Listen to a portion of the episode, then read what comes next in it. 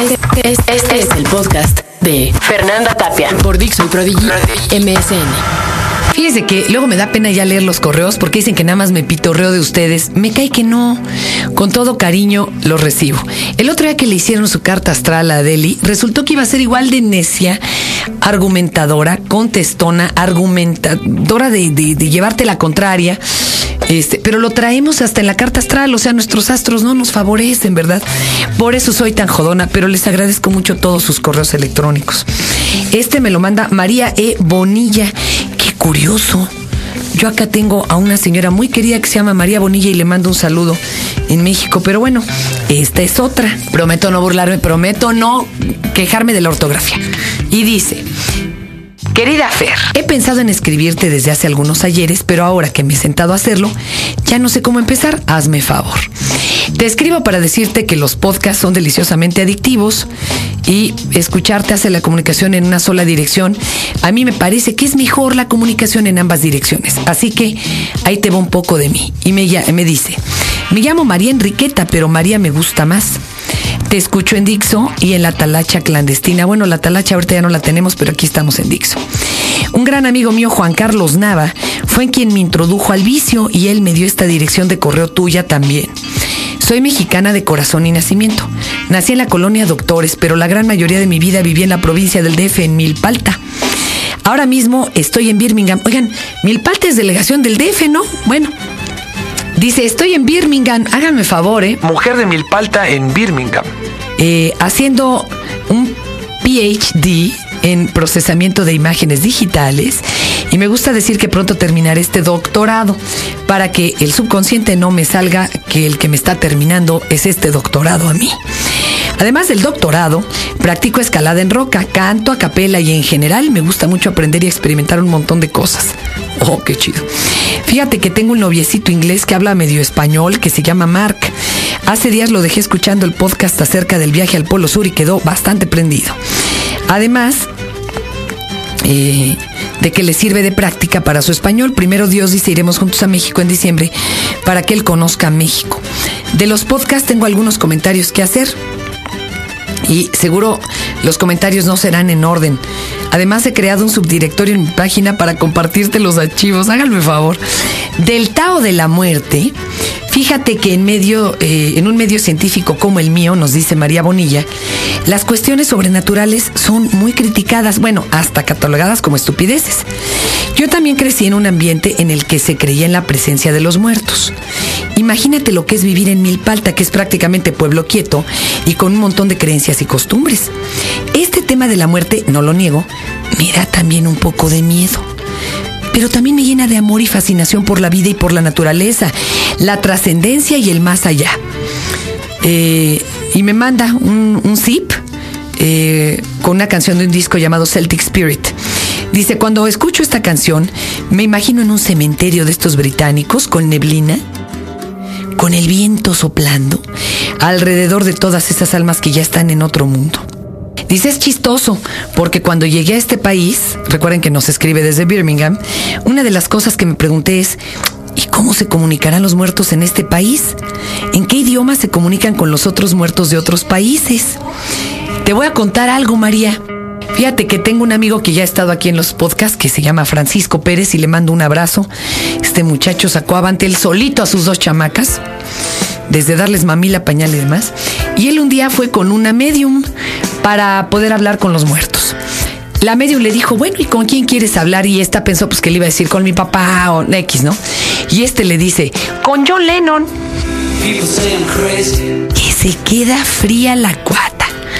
Y le dice ella, oye, pero pues John Lennon habla en inglés. Y le dice Pancho, yo también, no te apures. Creo que no se pudieron comunicar. Y sigue María Enriqueta en su correo. También me he preguntado si es cierto que cada quien tiene un ángel de la guarda, en qué dimensión están. Imagínate una sociedad de ángeles en una dimensión paralela a la nuestra.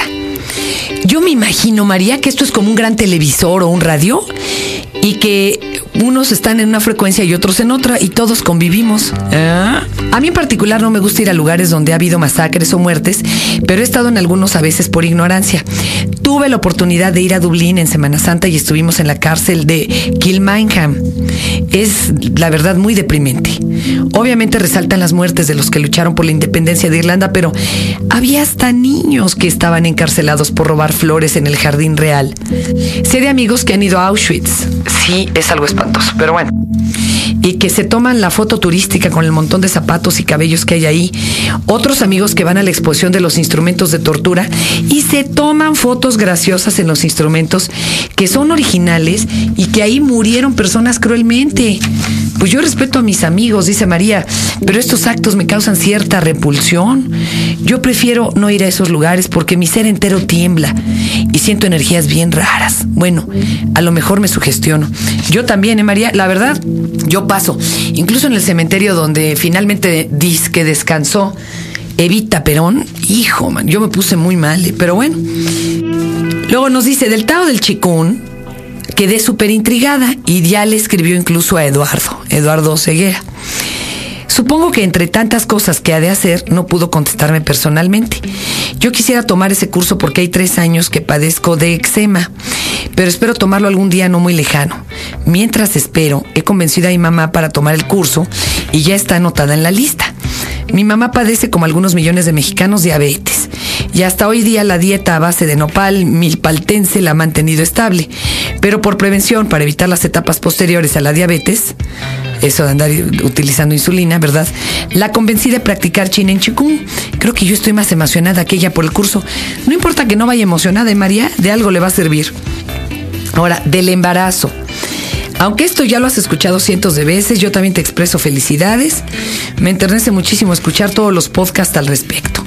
Fíjate que me llama mucho la atención que ahora mismo tengo dos amigas embarazadas también. Un bebé nacerá en diciembre y el otro en enero. A una de mis amigas le he grabado un compacto con los podcasts que escribiste del embarazo porque me parece que le gustarían también.